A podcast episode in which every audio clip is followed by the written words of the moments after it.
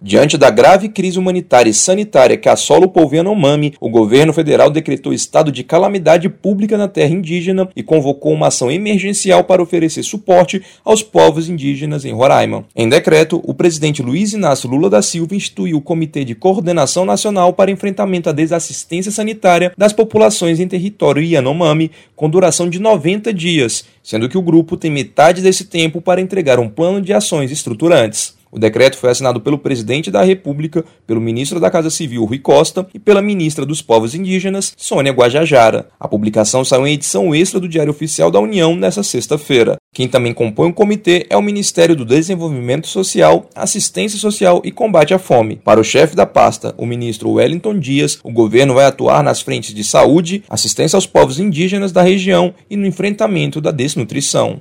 O objetivo é tratar de forma emergencial. Aquilo que necessita de atenção emergencial, integrado com o Estado, com municípios, com as entidades, com é, ali a presença das Forças Armadas, ali a presença também do Ministério da Justiça e Segurança, enfim, mas também é, aqui ter um plano é, que possa garantir as condições de qualidade de vida, de dignidade para os povos indígenas, assim como a população de Roraima e do Brasil.